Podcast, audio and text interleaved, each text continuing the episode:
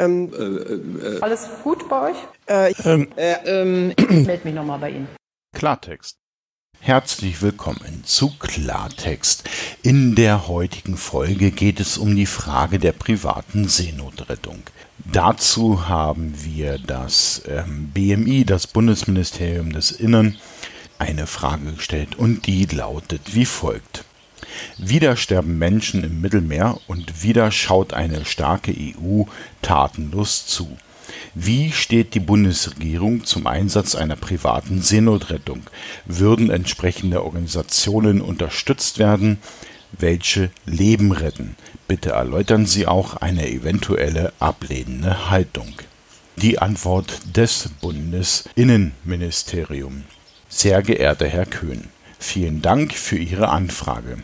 Dazu hat sich die stellvertretende Regierungssprecherin Martina Fietz zuletzt am 20. Mai in der Regierungspressekonferenz geäußert.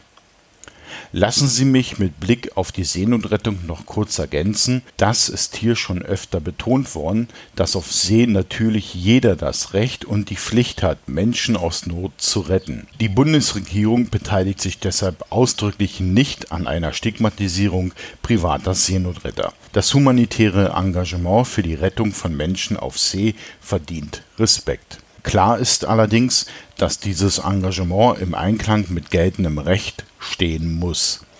Es muss auch deutlich werden, dass die Seenotrettung kein Instrument sein kann, mit dem man Migranten steuern könnte. Generell appelliert die Bundesregierung an alle Seenotretter, sich nicht selbst in Gefahr zu bringen und dem falschen Eindruck entgegenzutreten, dass eine Rettung stets gewährleistet werden kann. Sonst werden nur noch mehr Menschen die lebensgefährliche Überfahrt wagen. Nutznießer wären in diesem Fall in erster Linie kriminelle Schleuser. Das vollständige Protokoll finden Sie hier. Wir werden den Link in den Shownotes verlinken. Mit freundlichen Grüßen Christian Lichtwart, Chef vom Dienst. Alle genannten Dokumente und Links findet ihr in den Shownotes.